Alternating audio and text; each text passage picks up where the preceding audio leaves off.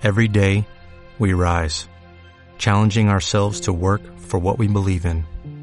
At U.S. Border Patrol, protecting our borders is more than a job, it's a calling. Agents answer the call, working together to keep our country and communities safe. If you're ready for a new mission, join U.S. Border Patrol and go beyond.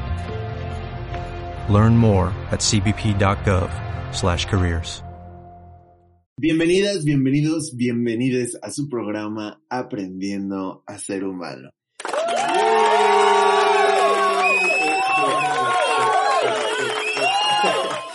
Yo soy Miguel Carreón. Y yo soy Héctor, la High Muse.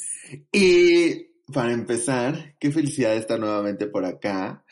Pero antes que otra cosa, antes que cualquier otra cosa suceda, antes de que empecemos con este hermoso capítulo para ustedes, tengo una noticia que darles y es que hoy estamos festejando la vida, la creación de la High Muse. Hoy es su cumpleaños, así que feliz cumpleaños a la High Muse que está cumpliendo sus queridos 18 años. Apenas, apenas 18, ¿cómo ves?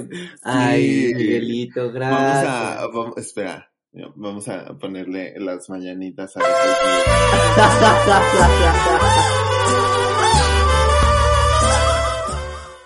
No podemos poner más porque derechos, pero... pero se entiende. Pero se entiende. Ay. cumpleaños a Gracias. mi bestie. Cuánto te amo. Tú sabes que significas muchísimo para mí y espero que esta, este nuevo año de vida te dé muchísima luz, muchísimas cosas más buenas y todo lo mejor. Siempre lo voy a desear para ti y espero que tengas un año increíble, más aún que los pasados, porque yo sé que vas por muy buen camino y estoy muy orgulloso de todo lo que haces, pero espero que este año todavía nos sorprenda muchísimo más en tu crecimiento. Ay, basta, voy a llorar. Es muy temprano para llorar. muchas, muchas gracias. La verdad estoy muy contento y muy agradecido con la vida, con lo que tengo. Y estar aquí, que este es un cumpleaños diferente, la estoy celebrando en este hermoso y bello lugar que se llama Aprendiendo a Ser Humano con gente preciosa. Hablando, bueno, vamos a hablar de un tema precioso, divino, chulísimo, que queda perfecto para un año nuevo en mi vida. Sí, un nuevo que, yo, una para mejor que te versión de mí. sacuda, para que te sacuda. Justamente hoy teníamos planeado a- hacer reaccionar a la High Muse a que le té. Justo, esta es presión social, familia. Esto es presión social, justamente. Y hoy vamos a hablar de, de soltar, de los adioses, de emprender una nueva vida. Y es que hay un momento, eh, creo que en el que pasamos que decidimos, o sea, que nos estamos diciendo como, ok, sí quiero soltar y quiero empezar algo nuevo, pero ¿cómo le hago? ¿No? Sí, es que a veces es, es muy difícil o, o no sabemos el verdadero significado de, de cómo desprendernos de algo, de alguien. Y creo que también esto es como hablar de reformular mucho de nuestros constructos psicológicos. O sea, realmente profundizarle y checar qué anda mal ahí. Claro. Y por eso, y por eso, les tenemos un capitulazo con una invitadaza, una invitada de confianza. Le, le podemos decir la psicóloga de cabecera de Aprendiendo a Ser Humano. Así Estamos es. Muy, muy felices, ¿o no, Miguel? Muy felices de traer de regreso a una de nuestras super invitadas, una invitada, una invitada favorita de, de ya aquí, ya, ya la conocen, ya la hemos escuchado, ya nos ha dado nuestras bofetadas de realidad, pero ¿qué creen? Ahí viene una más.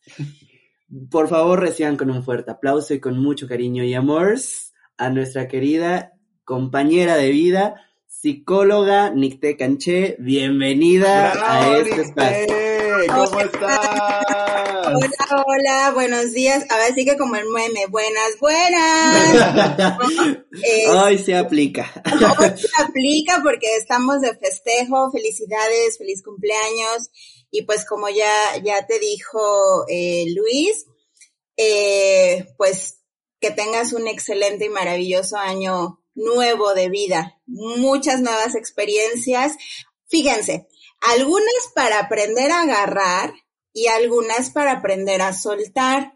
Claro. Porque un poco adelantándome a lo que vamos a estar platicando, actualmente las redes sociales, y me incluyo, subimos mucha información de suelta, suelta lo que no te hace bien, suelta cuando no te sientes a gusto, suelta, suelta, pero pues tampoco estamos aprendiendo a saber qué sí agarrar, cuándo sí quedarme, cuándo irme. Entonces, bueno, creo que de ahí vamos a estar platicando hoy varias cosas interesantes, pero regresando a tu felicitación, que sea un año donde tengas muchísimas experiencias de aprendizaje y crecimiento personal.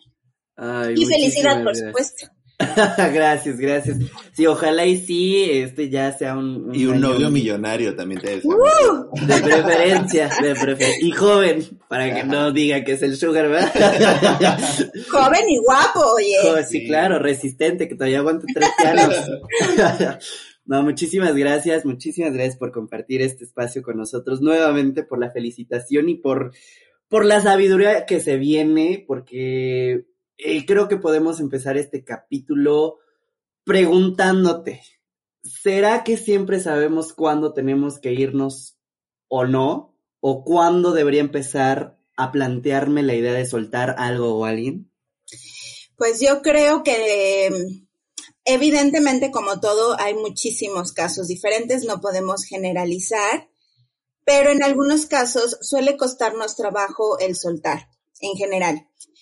El soltar implica vivir un proceso de duelo y hacernos responsables de diferentes emociones y decisiones que tenemos que ir tomando en el proceso.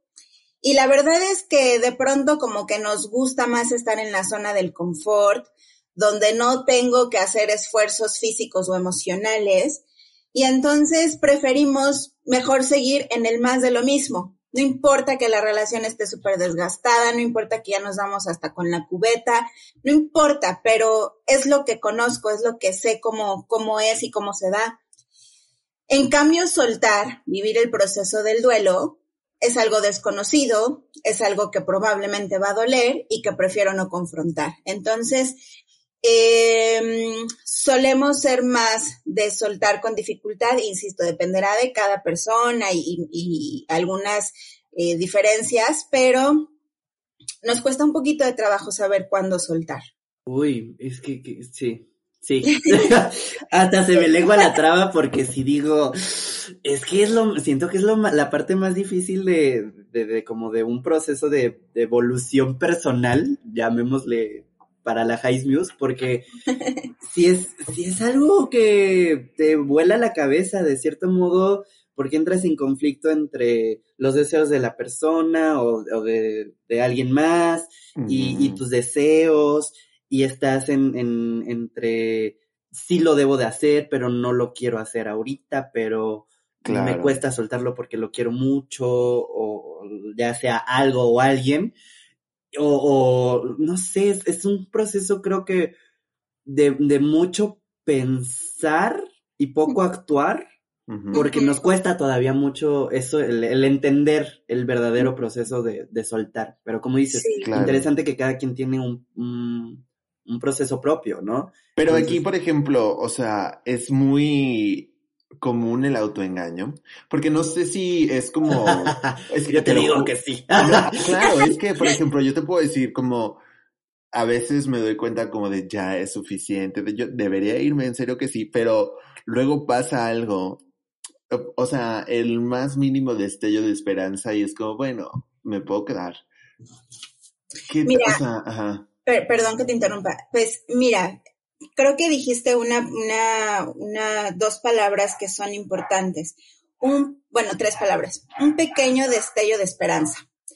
O sea, cuando las cosas van mal y por el amor que le tenemos a la persona, nos concentramos en prestar más atención a aquellos pequeños detalles que nos reconfirman que sí es la persona. Aunque el 90% de las acciones me digan que no, y solo es un 10% del destello de esperanza, pero me aferro a ese destello de esperanza. Por el amor, por el cariño, por el tiempo, por la confianza, por la costumbre, por muchos, por, por no, justo lo que les decía, por no confrontar lo que yo tengo que aprender a vivir, ¿no? Porque también el, el aprender a soltar también implica mi evolución personal. Lo que evito, los conflictos que evito, las crisis que evito vivir, lo único que hacen es aplazar mi evolución. Por naturaleza tenemos que vivir crisis, incluso biológicamente. La adolescencia es una crisis, pero también la adultez y también la maternidad y también, eh, no sé, las crisis de los 40, ya saben, a cada, a cada determinado tiempo vamos viviendo crisis biológicas pero también tenemos que vivir determinadas crisis psicológicas que nos llevan, yo, yo les digo esto a las personas que están conmigo en un proceso de terapia. Imaginen que la vida, perdón, imaginen que la vida es un proceso, eh, es como un videojuego, donde con una pareja tal vez pasas el primer nivel del videojuego y tienes que desarrollar ciertas habilidades y estrategias y vas conociendo ciertas herramientas de tus personajes, pero llega un momento que ese nivel se acaba, lo superas y vas a pasar a un siguiente nivel del videojuego. Y ustedes díganme, ¿el siguiente nivel de un videojuego tiene la misma dificultad que el primero? No, claro que no. Entonces me estás diciendo que se puede poner más difícil como ahorita está. Todavía no pasa lo peor. Todavía no pasa lo peor, estás diciéndome eso. Un poquito. No es que no, no es que no haya ya eh, eh, vengan cosas peores, simplemente vienen cosas que te van a llevar a otros niveles de evolución, porque el personaje en el videojuego desarrolla, como les decía, unas habilidades pero estas habilidades en el segundo nivel ya se quedan cortas, o sea, ya son como las básicas. Va a tener que aprender nuevas habilidades, que para un tercer nivel, las habilidades del primero y segundo ya van a ser las básicas. Y así nos vamos en la vida. Vamos madurando, evolucionando, y lo que evitamos confrontar, aquello que no queremos soltar, es como decirle al, videojuego, no quiero pasar al siguiente nivel y el videojuego te va a decir, pues te voy a repetir lo mismo, lo mismo, lo mismo y lo mismo hasta que pases a otro nivel, porque eso es la vida, evolucionar, crecer, trascender, movernos, ¿no? No, no vivimos una vida estática. Entonces, regresando al, al punto de que a veces nos cuesta trabajo identificar cuándo soltar, pues es que no nos cuesta confrontarnos a nosotros mismos y reconocer que ese pequeño destello de esperanza no es el total de la relación, no es aquello que me va a llevar a la plenitud. No me digas eso, Nicte. a la construcción de un proyecto de vida, porque bueno, por ahí no, no sé creo que también es interesante o importante replantearse el concepto de para qué quiero una pareja, porque mm. parece como súper básico, pero a veces tenemos que regresar a lo básico. ¿Para qué? A ver, chicos, les pregunto a ustedes, ¿para qué quieren una pareja? ¿Qué conteste Miguel? y ya tapo. a ver, yo creo que es que, mm, mira, ¿sabes qué? Que Siempre lo he visto. Estoy presionado, estoy presionado, estoy presionado. No, es que te lo juro que en este momento de mi vida, yo lo he pensado mucho y digo como, es, no, o sea, no sé si la quiero realmente, ¿no? O sea, creo que estoy muy cómodo en este momento como estoy y estoy muy feliz con la gente que me rodea. De pronto sí se antoja, pero luego como que veo esta parte de que digo, ah, o sea, ¿en qué momento se me antoja una relación? ¿No? Porque creo que eso es muy importante. O sea, se me antoja, no sé, cuando, cuando ya no tengo nada que hacer, cuando de pronto estoy chip y como que quiero que alguien me apapache y así, es como, mmm, o sea, no es necesario entonces en este momento buscarlo porque a lo mejor lo estoy buscando por las, eh, por las ideas erróneas o, o, o no, no va a ser, no es lo suficientemente eh, bueno que lo, que lo busque de esta manera, ¿no? Porque entonces quiere decir que a lo mejor no estoy preparado para algo así. Y te lo juro, o sea, creo que también eh, lo he platicado mucho, que siento que a lo mejor todavía no estoy del todo preparado para intentar estar en una relación, ¿no? Porque ¿Cómo vas a, aquí ya vamos a entrar al proceso de terapia. ¿Y cómo vas a saber cuando ya estés preparado? Chas, golpe bajo, yo lo sentí, yo lo sentí.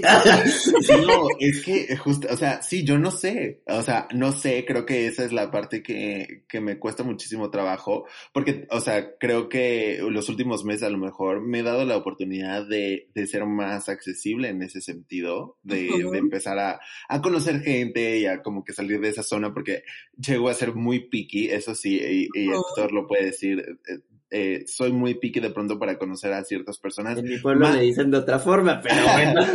ah, o sea, más allá de, digo, me voy a balconear aquí, pero, o sea, más allá de que en la, en la borracha, en la peda o algo así puedas conocer a alguien y jiji, jajaja y no pase de ahí, pero como ya para empezar a, a, a, tener como una cita o a salir con alguien o algo así, ya empiezo como que a decir, mm, no sé, esto no me encanta, esto no me encanta. O sea, de pronto como que te vas poniendo muchísimas trabas para no empezar ese proceso de, de, acercamiento con alguien, ¿no? Y justamente hace un día, yo, yo, ya estoy ya la garganta de terapia, pero bueno, es que te lo juro, justamente el día de ayer estaba platicando con, con, con mi mejor amiga de esto y normalmente caigo en esta típica eh, relación, no, no, no, rega, no relación, pero digámoslo como que este típico de encuentras a alguien que sabes que no va a estar aquí mucho tiempo o que, o, sea, como que le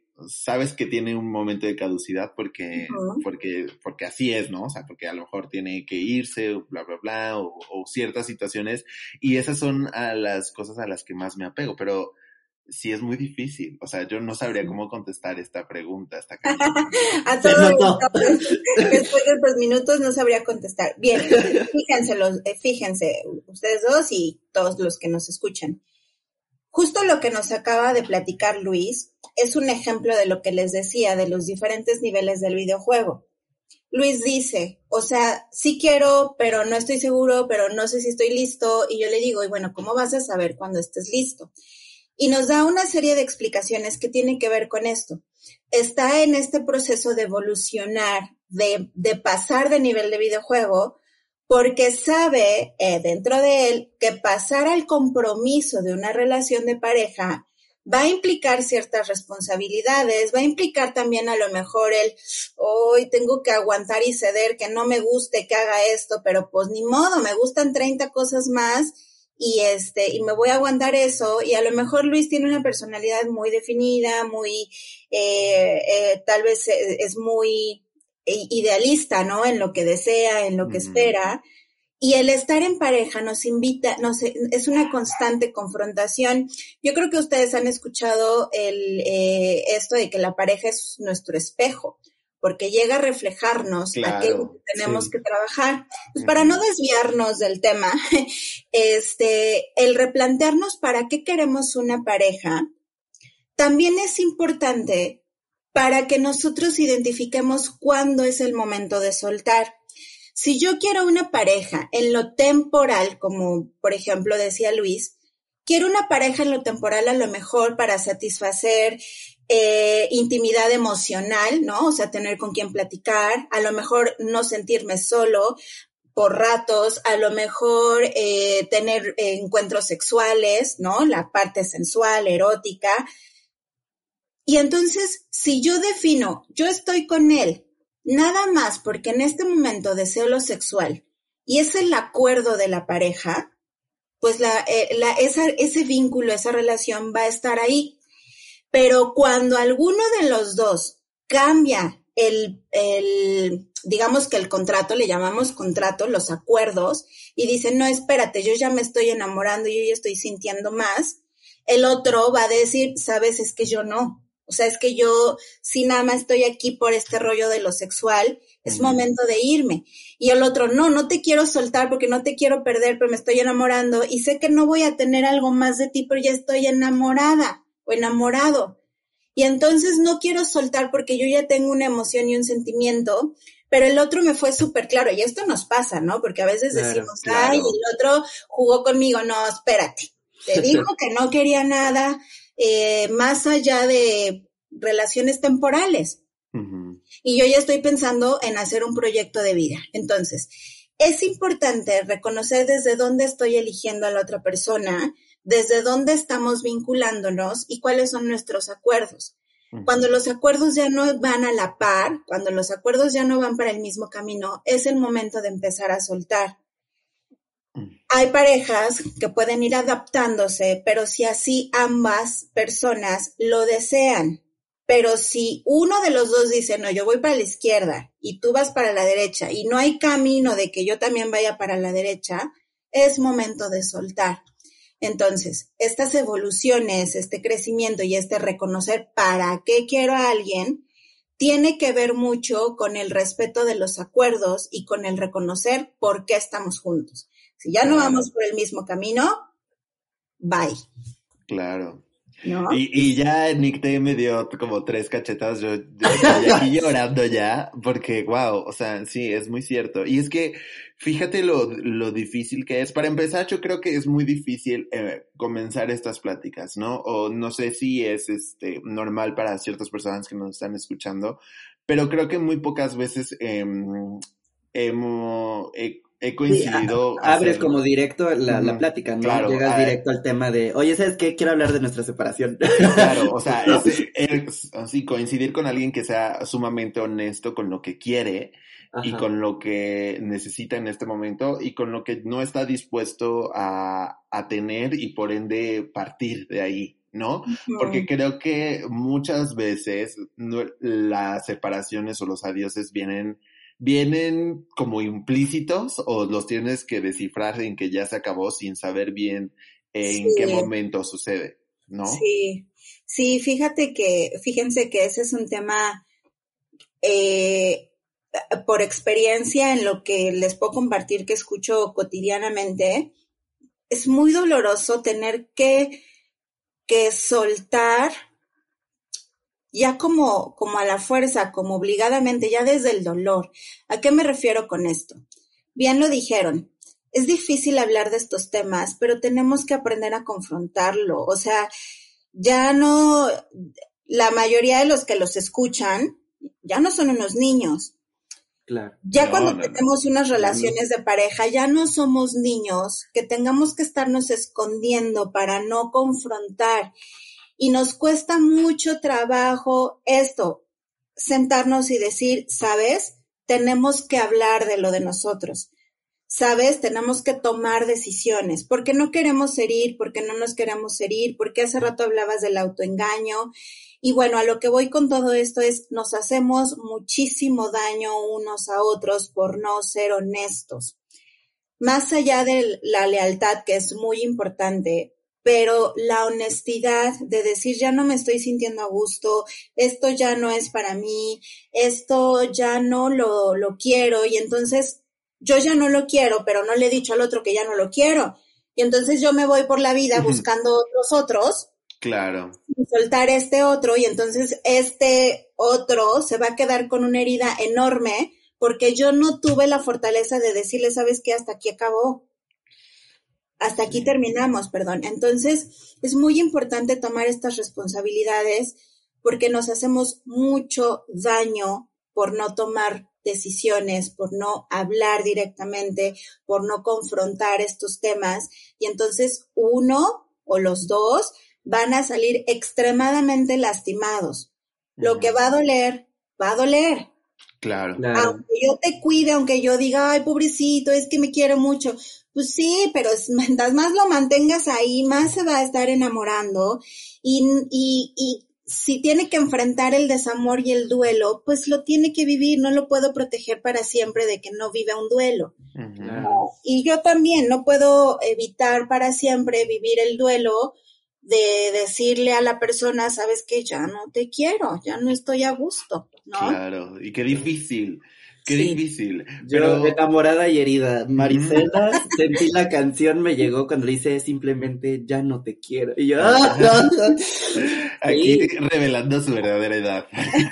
No, pero es, es que creo que eh, a pesar de que esa canción eh, sí es muy dolorosa en ese sentido, aunque no haya pasado por algo similar, pero pero yo sentía que era muy cruel como se lo decía, pero creo ahorita ya en la plática es algo muy bueno, porque a pesar de que le dijo algo que ya no le gustaba a ella, era el ya no te quiero, creo que eh, es como un parte de aguas, un parte aguas, perdón, para mm, empezar tu duelo y, y, soltarlo de verdad y no aferrarte a una idea, como habíamos dicho antes, tratando de ver destellos ahí mágicos diciendo, ay, es que me guiñó el ojo, claro. sí, todavía me ama, ¿sabes? O sea, ya es, es un punto final, bye, adiós, ya no te quiero, bye, aléjate.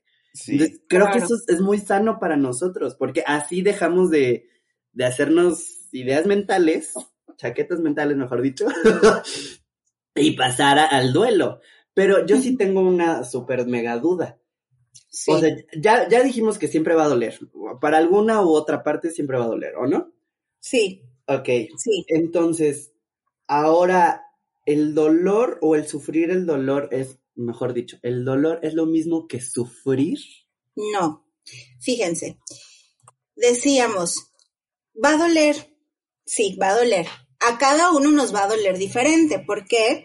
Pues porque va a depender de nuestro contexto, de nuestra historia, de nuestras fortalezas, de nuestro crecimiento personal, de, cómo vamos aprendiendo a vivir los duelos, de si en familia nos enseñaron a vivir un duelo o igual en familia nos sobreprotegieron para que nada nos doliera y no sabemos cómo enfrentar o afrontar el dolor. Entonces, sí, el ser humano tiene esta capacidad de sentir dolor, ¿no? Yo creo que por ahí han escuchado la frase, que no la voy a decir tal cual porque se me olvida cómo, cómo va tal cual, pero es algo así como el, el dolor es como natural y el sufrimiento es opcional. El sufrimiento es opcional porque el sufrimiento viene de la palabra aferrarse, sufrir es aferrarse. Toma nota, Miguel. Cuando yo me aferro a algo, cuando yo me aferro, sufro. ¿Qué es aferrarse? No querer soltar, no aceptar la realidad. Fíjense, brevemente les voy a decir, hay tres formas de aceptar la realidad.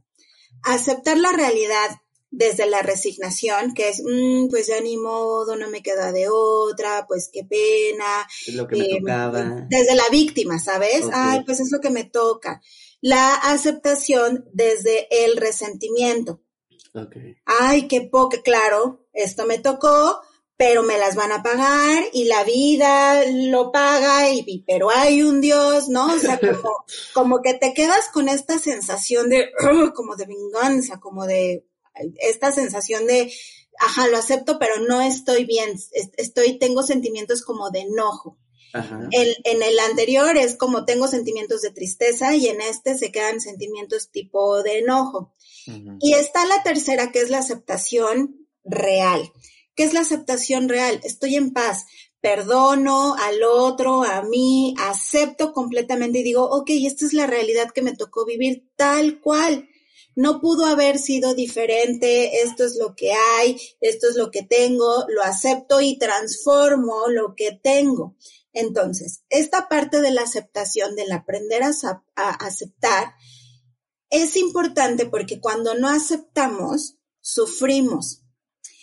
La famosa primera etapa de un proceso de duelo, que es la negación, es cuando decimos, no, no puede ser, esto no puede estar pasando, pero ¿cómo a mí? Pero si, si ayer estábamos bien, pero si me dijo que me amaba, y pero, y entonces como que nuestro cerebro, eh, como que todavía no cuadra bien la información, es como un cubo Rubrik que está todo eh, desordenado, cuando pensábamos que todo estaba perfectamente ordenado. Entonces, estamos en esta etapa de la negación y nos aferramos a un, no, es que no puede ser. Seguramente lo está haciendo para darme una lección. Seguramente nada más es temporal. No, es que él nunca era así, cuando toda la vida había tenido patrones, no sé, por ejemplo, de alcoholismo. Claro es que antes no era así, no, como no lo conociste, en que cada fin de semana se iban a tomar y él terminaba hasta las manitas, pero pensabas que era temporal, pensabas que era porque era su cumpleaños, ¿verdad? O cosas así. Entonces, pensamos que las cosas eran o son temporales y nos cuesta trabajo reconocer que es, que a veces esa temporalidad sí es la realidad. Y entonces, aceptar las cosas tal como son, nos permite vivir la experiencia desde el dolor, no desde el aferrarse. Cuando me aferro es cuando digo, no quiero, no puede ser, esto no es posible, yo estamos destinados para estar juntos, pero no puede querer a otra persona. Entonces, si nosotros aprendemos a conocernos, a reconocer, por ejemplo, nuestros propios límites de lo de lo sano, de lo no sano, de lo que sí quiero en una relación, de lo que no quiero, me voy a permitir vivir las experiencias de separación, de soltar, desde el dolor y no desde el sufrimiento.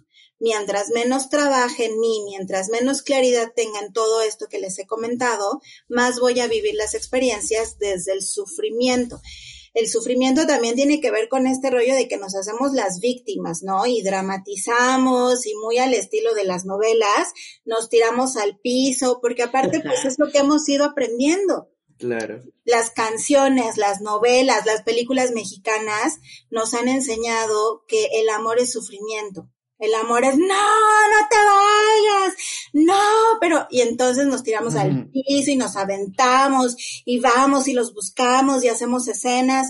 No, eso es aferrarse, aceptar el no te quiero, es dolorosísimo, pero hay que aprender a confrontarlo y decir, pues no me quiere, o sea, no, ¿cómo, cómo si mi, si, si tu pie es de, no sé, si, si, si usas, no sé, talla grande, perdón, talla, talla, eh, sí, talla grande, te quieres poner un pantalón talla chica, pues no te va a quedar. No es para ti, busca el que sí es para ti.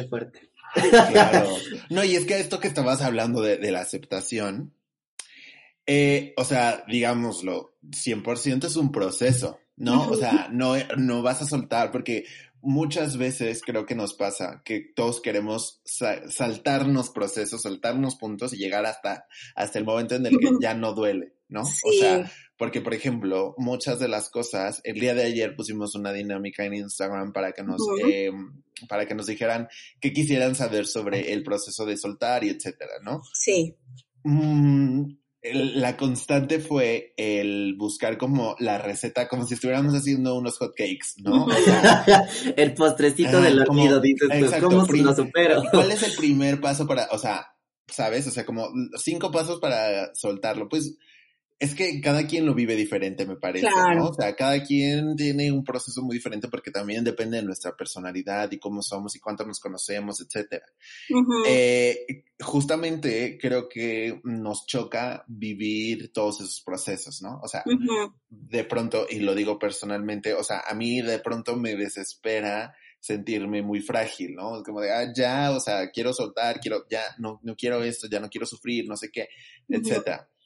Pero eh, tiene que haber todo un proceso para poder decir, bueno, adiós. O sea, ahora sí ya definitivamente. Y por ejemplo, nosotros el, el podcast pasado estábamos hablando de, de justamente de, de, cómo de cómo es este, ha sido este proceso de adiós para nosotros y yo platicaba que personalmente para mí eh, en los últimos meses había sido un proceso de soltar, porque ya no me quedaba de otra, ¿no? Porque ah, se había, ya se había hablado de todo, o sea, se había puesto las cartas sobre la mesa y creo que es algo muy bonito también, eh, que, que, es lo que también hace un momento estábamos hablando, de estas pláticas que se tienen muy sinceras, de decir todo lo que quieres, todo lo que quieres de esta relación o todo lo que esperabas de esta relación, todo lo que sientes por esta persona, etcétera. Y una vez que pones como tu corazón en la mesa y eres muy sincero y ves la reacción y, y la respuesta de la otra persona, ya de ahí puedes partir para decir, ok, o sea, con esto eh, me es suficiente para quedarme aquí o empiezo a irme, ¿no? Porque a lo mejor el día de mañana, pues, este, está aquí solamente como para que lo haga sentir bien o para que le aplauda sus momentos de, de pues, de gloria. De gloria, exacto, ¿no? Y que eh, el día de mañana si tienen más cosas que hacer, no va a estar aquí otra vez y entonces solamente yo estoy viviendo este proceso de suelto, no lo suelto, suelto, no lo suelto. Ahorita me tengo que acomodar a soltarte eh, tres semanas en lo que tú desapareces y luego regresas a mi vida y otra vez es el mismo proceso. Y eso es desgastante, es extremadamente desgastante. Fíjense que eh, hay algo, no sé si lo han escuchado, que se le llama el síndrome por agotamiento emocional. El síndrome de agotamiento emocional tiene que ver con esto precisamente lo que describes, Luis, es que genera mucho movimiento bioquímicamente hablando. Ya saben que los seres humanos, las emociones son reacciones bioquímicas. Entonces, bioquímicamente hablando, es como si nuestro cerebro estuviera eh, corriendo a mil por hora y luego bájale a, a 50 por hora y luego mil por hora y bájale a 50. Y entonces llega un momento que el cerebro dice, espérame, ya me cansé. Por eso les decía, es desgastante, porque empieza uno justo a sufrir, porque entonces dejas de reconocer cuál es la realidad qué sí es lo sano, qué no es lo sano, te espero, no te espero, te libero, no te libero, estos destellos de felicidad o de, esperanza es como, no, espera, sí, y entonces el cerebro dice, bueno, órale, otra vez corremos al mil, no, pero otra vez ya se fue, bueno, descansa. Y entonces el cerebro empieza a, desgastarse emocionalmente y empezamos a veces a tener el famoso tengo muchísimo sueño, no tengo hambre, estoy desmotivado, estoy desgastado, dejo de cuidarme, procurarme, dejo de arreglarme. ¿Por qué? Y decimos, es que no sé qué me pasa. ¿Qué te pasa? Que llevas tres meses, seis meses, un año viviendo una relación poco estable y la poco estabilidad genera bioquímicamente mucho movimiento y a la larga puede llegar a generar no necesariamente una depresión, pero sí un agotamiento emocional que va a generar un agotamiento físico. Por eso es tan, fíjense cómo no nada más es estoy o no estoy contigo. Hay toda una, em, toda una serie de reacciones como, como fichitas de dominó, que no nada más es la decisión de si te veo y me acuesto contigo o no. Hay toda una serie de decisiones que se van a ir tomando a largo plazo que van a hacer o a, procurar un bienestar o me van a llevar a un malestar. Y brevemente les quiero, eh, con esta pregunta que me dicen que les hacían, no hay efectivamente una receta, ojalá la tuviéramos, yo siempre les digo, me encantaría tener una varita mágica para decirles, a ver, ya, platicamos y todo se arregla, ¿no? Por favor.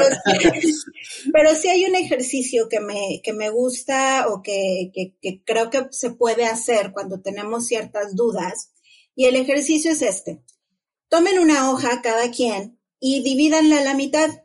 En la parte de arriba van a escribir todo aquello que no es negociable en una relación de pareja. Por ejemplo, para mí, Nicté, no es negociable que mi pareja me diga, vamos a un encuentro swinger. No es negociable, o sea, yo no lo voy a hacer. Para mí no es negociable la infidelidad, para mí no es negociable que, este, no sé, que me, que me mienta sobre cosas de dinero, por ejemplo. Todo lo que no es negociable todo lo que para mí tiene que ver con mi sistema de valores y creencias y que para mí es extremadamente fundamental. Y van a salir tres, cuatro cosas que realmente no son negociables, o sea, son pocas cosas, pero que son de muchísimo peso. Abajo vas a poner todo lo que sí es negociable. Por ejemplo, a mí no me gusta que fumen. Pero si tiene muchísimos otros atributos y si pues hacemos acuerdos de adentro de la casa no fumas, bueno, es negociable. Adelante, fuma. Lávate las manos y los dientes, ¿no? Pero es negociable. Es negociable que al otro le guste la fiesta y a mí no, porque se da. Bueno, que el otro viva y disfrute la fiesta mientras existe el respeto. Eso sí es negociable. Ahora, este ejercicio tiene que ver con el reconocer cuáles son los límites del otro y mis propios límites.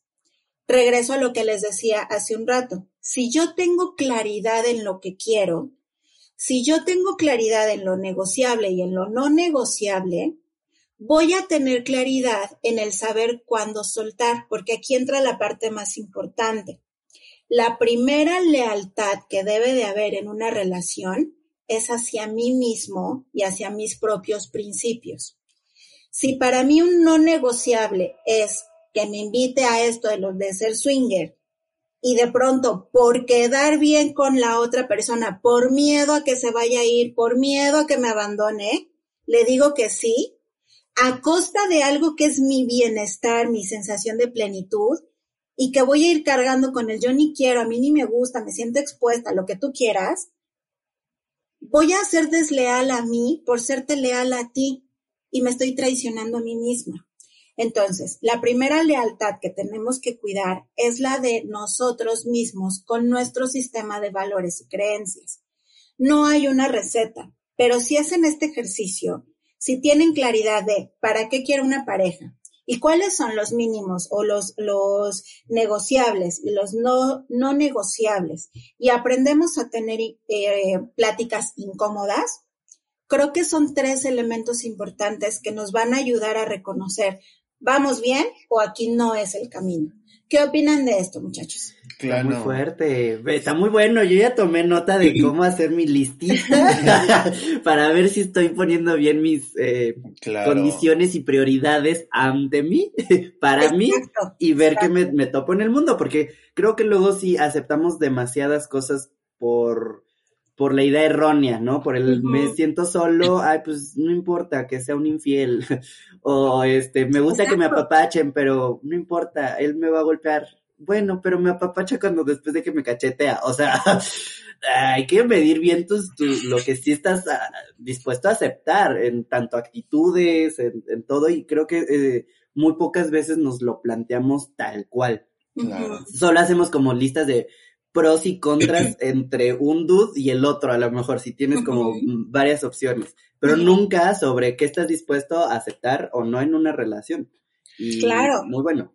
No, y fíjate que, por ejemplo, en, en ese sentido, y otra vez hablando desde, desde lo personal, creo que muchas veces eh, sí he tomado la decisión de, de despegarme de algo de esto, de, o de una relación así, es porque, porque justamente siento como ya, ya traicioné algo que no me gustaría haber traicionado de mí mismo, ¿no? O sea, creo que en los últimos años he tratado de cultivarme mucho a mí y de procurarme mucho a mí y de, y de tenerme como ese cariño, eh, porque bien te dicen que si tú no te lo das, primero no lo vas a encontrar en ningún lado, ¿no? Y a veces permites muchas cosas justamente porque no sabes o no te sientes merecedor de, de dónde, de dónde lo vas a sacar. O sea, alguien tiene que darte mínimo ese, e, esa pequeña dosis de, de, de amor porque no lo conoces y no sabes dónde encontrarlo, ¿no?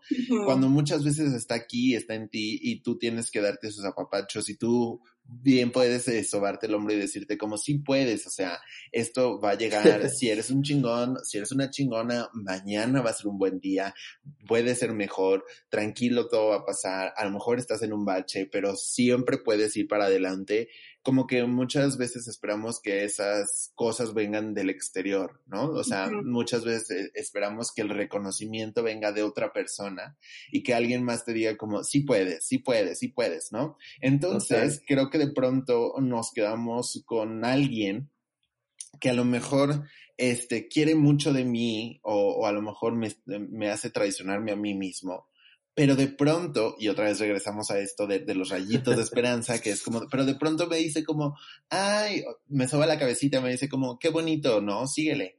Y entonces, o sea, por, por, lo más mínimo me estoy quedando, pero me estoy quedando porque no conozco ese amor, porque a lo mejor y, y no sé de dónde más sacarlo. Entonces, justamente en mi, en mi situación personal, creo que de pronto me llegué a quedar porque, porque creí y es muy erróneo y si alguna de las personas que nos está escuchando eh, los, lo está haciendo, es un foco rojo, al menos como yo lo veo, porque creí que una sol, o sea, una persona, que era yo en este caso, podía manejar toda una relación a que funcionara de pronto y que, y que si te esfuerzas lo suficiente, el proceso, la dinámica de la relación puede cambiar y entonces va a entrar a una etapa donde ya eh, los dos abrimos los ojos y nos vamos a dar el respeto, el cariño y vamos a, empezar a ceder los dos. Y no sucede. No. No porque al final de cuentas la persona que está contigo tendría que hacer eso desde el día uno, ¿no? O sea, hay cosas que empezamos a, a, dejar que, que sucedan cuando desde que empiezas a salir con esta persona, ¿no? Que te empieza a dar como indicios de, su personalidad, por ejemplo, controladora y así, este, y, y, las empiezas a, pasar porque dices como, bueno, pero tiene esto, otras cosas. Pero desde que tú te das cuenta que tienes ciertas cosas que no te gustarían tener, porque bueno, justo como decías, o sea, a lo mejor fuma, bueno, pero puedo, puedo ir con el que fume, no importa, o sea, no es, no es tan big deal pero ya que diga como, pero desde que empezábamos a salir como que tiene estos, estos eh, indicios de que es muy controlador, muy posesivo, muy celoso, no sé qué. Como que al principio me los da como un jijiji jajaja, pero después conforme yo lo vaya aceptando y conforme yo vaya abriendo esta puerta a decirle como tienes todo el derecho de decirme como no me vi, no te vistas así, no saludes a este, me cae mal tu amigo, no le llames a tal persona, ¿por qué estás haciendo esto? ¿Por qué vas a salir? Ya saliste ayer, o sea, ciertas cositas que empiezan a ser en tu relación como de una constante cuando no deberían ser, ¿no? Fíjate que eh, esto que, mencionas es súper importante. Una vez una chica en un taller me preguntó, Nicte, ¿cuándo es el momento, eh, el mejor momento para poner límites? Y justo lo que acabas de decir, Luis, desde el momento que empiezas a salir con él, o sea, desde que empiezas a conocer a la persona. ¿Qué es lo que pasa? Que empezamos a justificar al otro, como, como bien lo dices. No, bueno, es que ahorita lo hace por esto. No, es que apenas nos estamos conociendo. No, pero es que qué tal que piensa que soy una sangrona, por no decir otra palabra. Es que qué tal que piensa que, este, que, no sé, qué tal que, que se va y, y llevo tanto tiempo sin pareja que no, este que se quede. Y es, no, empezamos desde el día uno que conocemos a la otra persona, no es estarlo juzgando, criticando y analizando, pero sí es estar prestando atención como si fuéramos marcianitos y tuviéramos unas antenitas, prestar atención a lo que estas antenitas me están diciendo, esto va bien, esto no va bien, porque dejamos pasar el tiempo y pasamos del, o sea, y llegamos a un momento que estamos realmente enamorados y ya es cuando nos cuesta trabajo soltar a la persona porque ya me enamoré, porque ya estoy teniendo sentimientos, pero como no te puse freno antes, todo el tiempo voy a ir aplazando el no, ya, pero ya se quedó. Y entonces si ahorita le salgo con que no me gusta X cosa, entonces va a decir que lo engañé y que no soy como él pensaba. Y así aplazo, aplazo, aplazo y me quedo en una relación donde al final, justo lo que decíamos hace rato, terminamos mal y del chongo y te aviento las cosas y te grito y digo eres un inútil y tú eres un no sé qué y me lastimaste. No tenemos que llegar a eso. Creo que algo sano que tenemos que aprender a hacer es a terminar las relaciones de manera sana, sin herir nuestra autoestima, sin herir nuestro yo más profundo. Esta es la parte de la corresponsabilidad. Te respeto y me respetas. Si aprendemos a soltarnos de manera sana, una, una chica en, sesiones eh, siempre ocupa la palabra el mundo de caramelo, ¿no? Dice, vivo en mi mundo de caramelo. Y en el mundo de caramelo de Nicté es, el mundo sería diferente si no fuéramos por el mundo lastimándonos.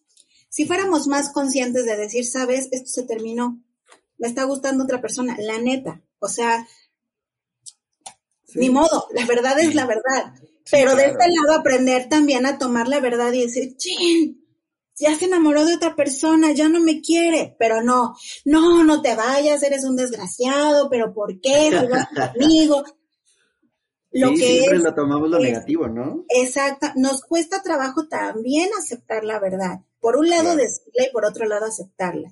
Si soltamos eh, conscientemente y de manera más asertiva y cuidadosa unos con otros, de verdad que iríamos por el mundo menos lastimados.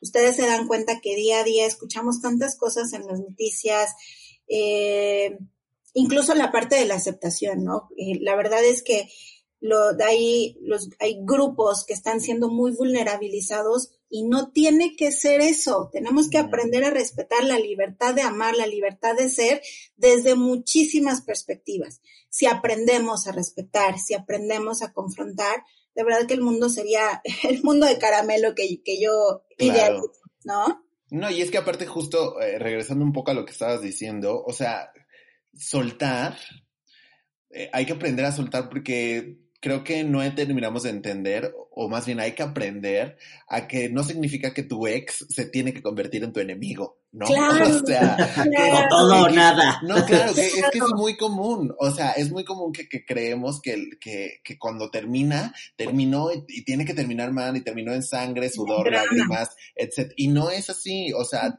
pueden haber mil tipos de relaciones que se terminan porque ya no funcionan igual, pero el día de mañana pueden pueden florecer como una amistad o algo quedó y por el cariño que en algún momento le, le tuviste que tener, porque si no, ¿qué estuviste haciendo ahí los últimos meses, años de tu vida?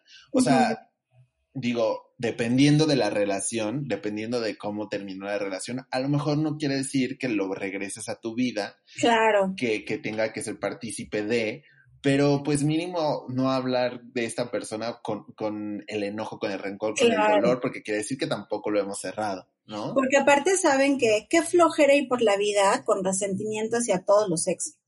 Qué flojera. O sea, porque como dices, cada vez que yo lo recuerdo, el resentimiento es resentir, volver a sentir.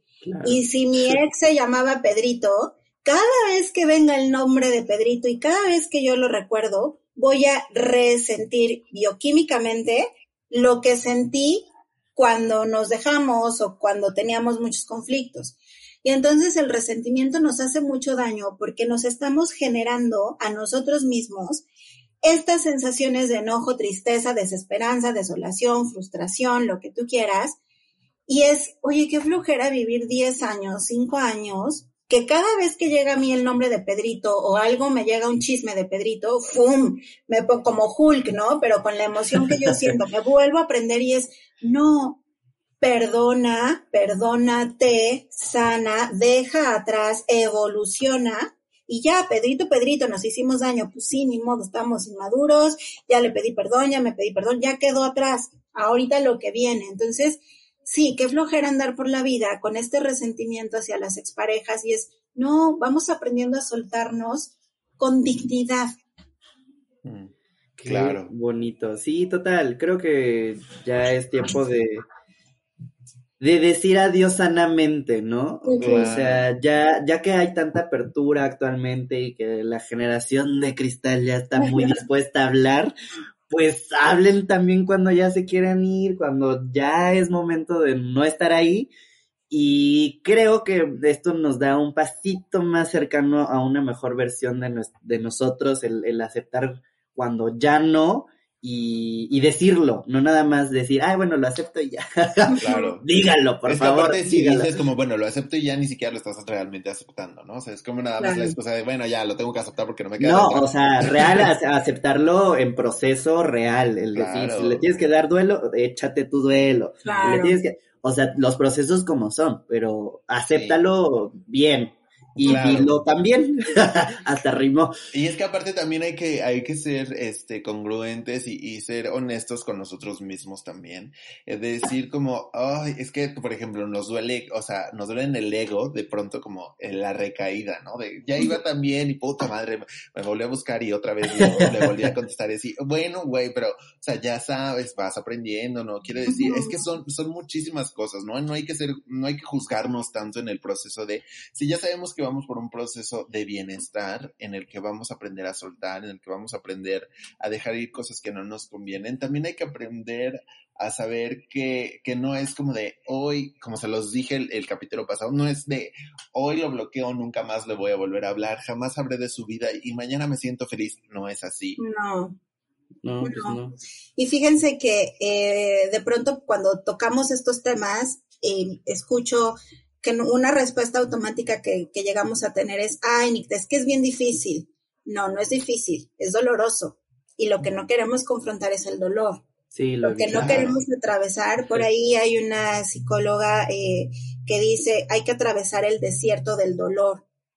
Y pues sí, atravesar el desierto del dolor no es fácil. Imagínense atravesar un desierto como lo vemos en las películas, pues no es fácil, no hay agua, no hay donde te, te escondas, hay que, estás tú contigo mismo. Y entonces atravesar el dolor es estar tú contigo mismo. Claro, va a haber gente que esté a tu lado acompañándote, eh, caminando a tu lado, eh, metafóricamente, pero es una experiencia que tienes que atravesar. Y entonces, mientras menos querramos atravesarla, menos vamos a reconocer cuáles sí son nuestras capacidades para afrontar el dolor no, le, no hay que huir del dolor y sí reconocer esta parte. Es difícil, no lo sé. Es doloroso, sí, pero ese dolor no te va a matar. El dolor que vamos a experimentar lo vas a superar, bueno, si es que aprendes y evolucionas y todo este rollo, ¿no? Claro. Aquí me gustaría cerrar con dos cosas muy importantes. La primera sería, si es verdad que en cada cierre hay una enseñanza o nada más es una excusa que nos decimos como para que nos todo y como, bueno, pero seguramente algo tuve que aprender de esta relación. y si, si, si es... Eh, si es cierto también que, que cada vez que suelte viene algo mejor. Fíjense. Que creo que depende de la perspectiva, pero bueno. Por supuesto. Sí, depende mucho de la perspectiva, pero fíjense que sí. Hay un, así como eh, se acuerdan, bueno, ustedes reconocerán que hay un, hay algo que se le llama el trastorno de estrés postraumático, que es después de que vivimos un trauma, pues quedamos con ciertas secuelas emocionales o físicas. Después de un proceso de duelo, así como eh, después de un trauma tenemos ciertas secuelas, después de un proceso de duelo también puede generarse un eh, efecto de crecimiento. Y entonces se le llama crecimiento post, post, eh, post duelo, crecimiento post duelo. Esto quiere decir que efectivamente, después de vivir un duelo, después de soltar, va a venir un aprendizaje. Siempre vas a aprender algo de ti mismo. Porque esto que les decía de los niveles del videojuego, aprendes a reconocer que tienes diferentes estrategias. Ay, Nick, es que antes lloraba seis meses seguidos y ahora nada más lloré tres. Bueno, qué bueno, ya evolucionaste.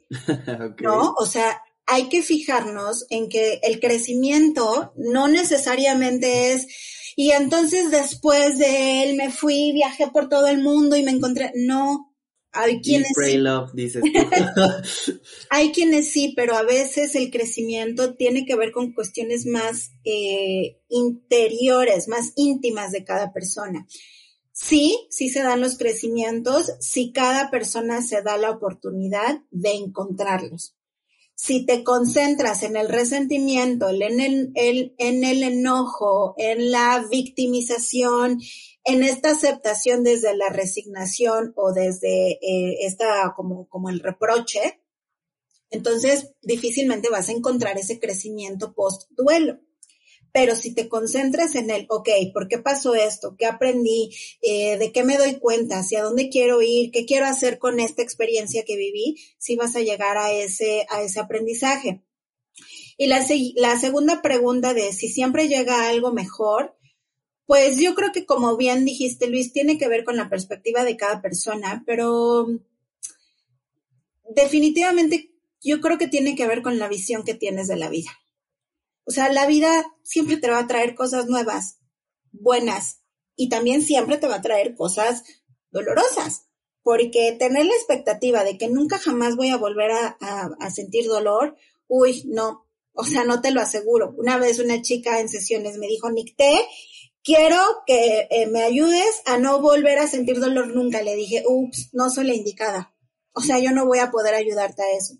Que para empezar, yo no trabajo por ti lo emocional. Y segundo, la vida es la vida. Y la vida te va a confrontar con experiencias de dolor en un año, en dos años, en diez años, en veinte años fallecimientos, eh, por ejemplo, esto de la pandemia que nos sacó como de nuestra rutina, pérdidas de trabajo, pérdida de una mascota, o sea, estamos constantemente enfrentados a diferentes estilos de pérdida.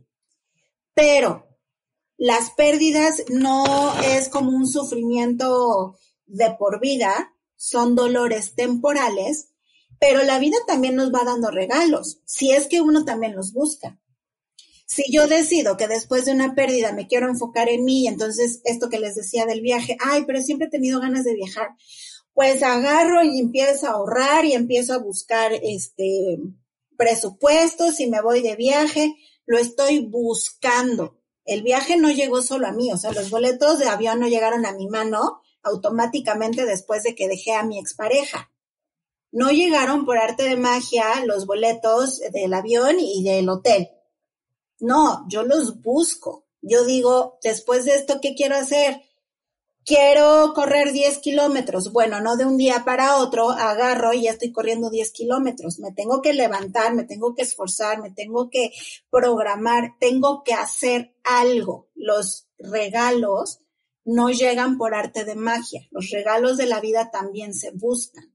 Entonces, si va a llegar algo bueno después de que sueltas algo, sí y solo sí, tú te permites buscarlos, tú te permites accionar como la proactividad en la vida. Si decides quedarte encerrado en tu casa llorando 24/7 durante seis meses, no va a llegar el príncipe azul a tocar a tu puerta, ¿no? Claro. Sí, total. Qué fuerte, qué bonito. Y creo que sí es una verdadera lección de vida el quitarnos el, el, la idea de todo es una telenovela y después de sufrir 300 capítulos, en el 301 el amor ya va a estar en mi puerta y vamos a ser muy felices. Creo que eso sí nos lo tenemos que quitar de, de golpe, entender que la vida funciona diferente, que cada quien funciona diferente.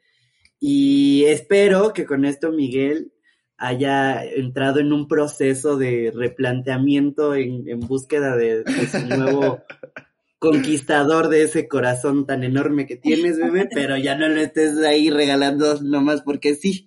No, yo la verdad es que, te lo, mira, dos cosas que he aprendido muchísimo en este... ¿Qué aprendiste el día de hoy? Mira, hoy aprendí dos cosas muy importantes. No, la primera es que definitivamente creo que hay que fijarse bien si el día de mañana quieres encontrar o buscar o entrar en el mundo de lo que es una relación, plantearlo bien como en el sentido de eh, si, si la quiero el día de mañana, ¿para qué la quiero? Y si va a estar aquí, eh, eh, que me ¿qué me va a dar esto, esta relación aguas, no esta persona, ¿no? O sea, esta relación, esto que vamos a, construir los dos, ¿qué me, me va a dar? ¿Y qué puedo yo ofrecer eh, eh, aquí, en donde estamos parados? Si yo a lo mejor no me siento como que esté en el mood o en el punto en el que yo pueda dar mucho, entonces también quiere decir que no es el momento adecuado, primero debería yo trabajar en mí para saber qué es lo que yo tengo, para poder darme a mí y luego dar a otras personas, ¿no? Porque a lo mejor a veces rascamos muchísimo de, de, desde lo más profundo de nuestro ser para poder ofrecer y ofrecemos de más de pronto cuando no debería ser así. Entonces hay que estar muy conscientes de, de, desde qué punto, desde dónde empezamos esta relación y cuando ya estamos ahí y a lo mejor ya no está funcionando, también ser muy honestos, primero con nosotros mismos, que creo que de pronto llega a ser lo más difícil, ser honestos con nosotros en el momento en, en el que hay que decir adiós, porque X o Y razón, eh, o sea, no importa la razón que sea, si algo no nos hace sentido ahí más, si ya no me siento igual que el día de ayer, si no estoy cómodo, si siento que esta persona mm, cambió, etcétera, etcétera, porque a veces también podemos ser muy, eh, podemos poner muchas excusas en las cuales eh, no queremos irnos, a lo mejor para no dañar a la otra persona, a lo mejor porque decimos como, bueno, a lo mejor en dos semanas funciona de otra manera esta relación, pasaron dos semanas y no funcionó, quiere decir que entonces también es momento de decir adiós y es válido decir adiós, no hay por qué quedarnos en ningún lugar donde ya no nos sentimos cómodos, ¿no? Y, y sí también aprender que no es, no es un proceso de, del día a la mañana, no hay un paso que seguir, no son 10 pasos para construir una vida sin, tu, sin una persona. Claro, como dijo Nick T, y es 100% remarcable, que sufres, que duele, que, que sí, que, que, trae un proceso de duelo, que vas a extrañar, que de pronto es una persona a la que, no sé, le contabas absolutamente todo de tu día y es la primera persona de pronto que le quieres contar si algo bueno o malo sucedió. Pero es ir poco a poco, es ir, o sea, es ir aceptando cada uno de los procesos que, que nos trae esto de soltar.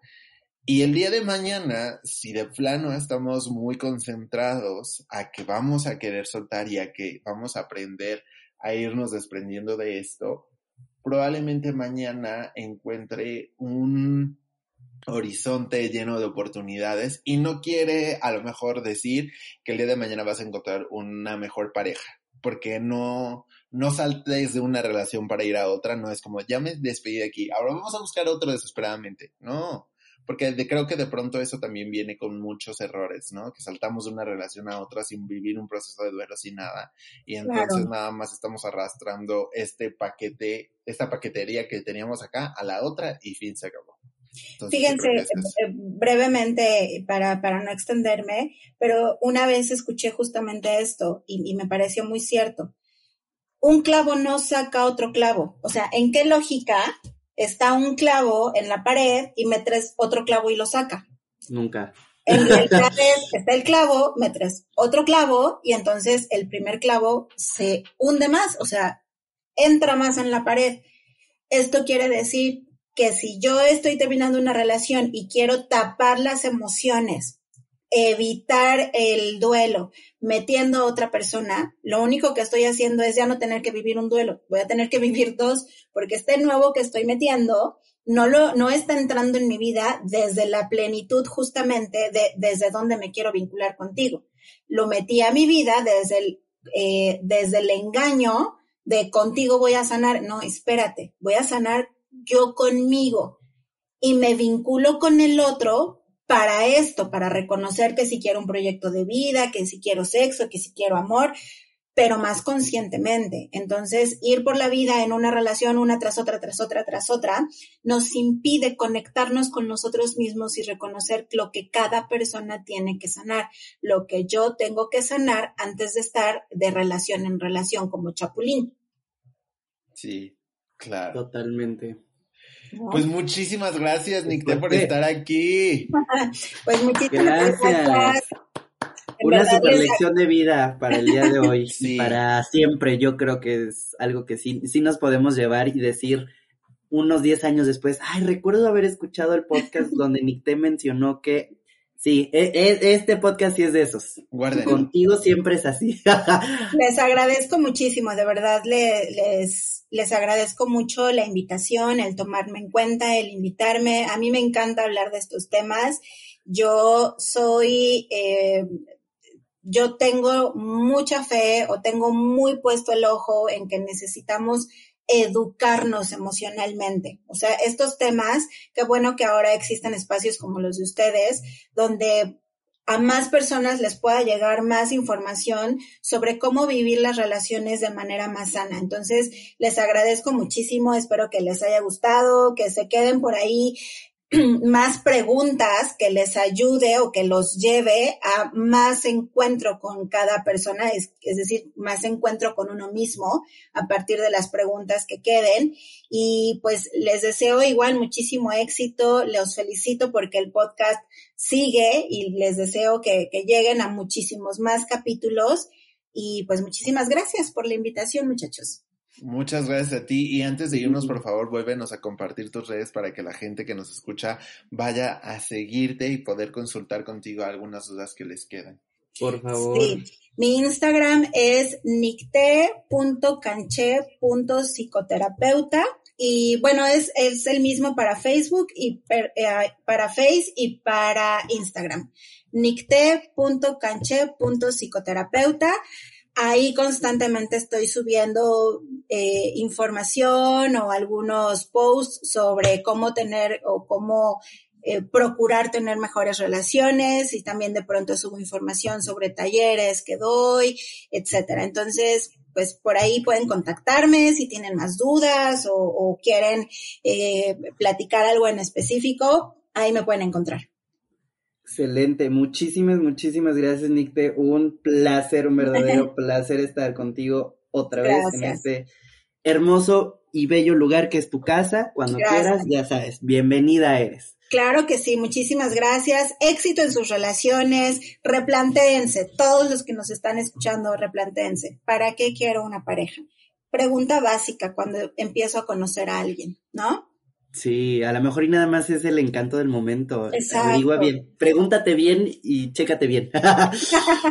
Muchísimas gracias. gracias. Gracias, gracias. a todos por escucharnos. Gracias, gracias. Y a festejar el cumpleaños de la High Smith. A festejar con mucho trabajo porque hoy es un día muy productivo porque es entre semana, ni modo, así nos tocó. Pero gracias, gracias Miguel por compartir este espacio conmigo, por escucharnos una vez más. Y pues nada, ah, por favor síganos en nuestro Instagram, no, no se lo olviden, aprendiendo, guion bajo ser humano. Y ya. Felicidades, feliz cumpleaños, felicidades a todos por empezar a soltar. y muchas gracias a toda la gente que nos escucha y nos escuchamos en el próximo capítulo. Gracias. Bye. Muchas gracias. Gracias.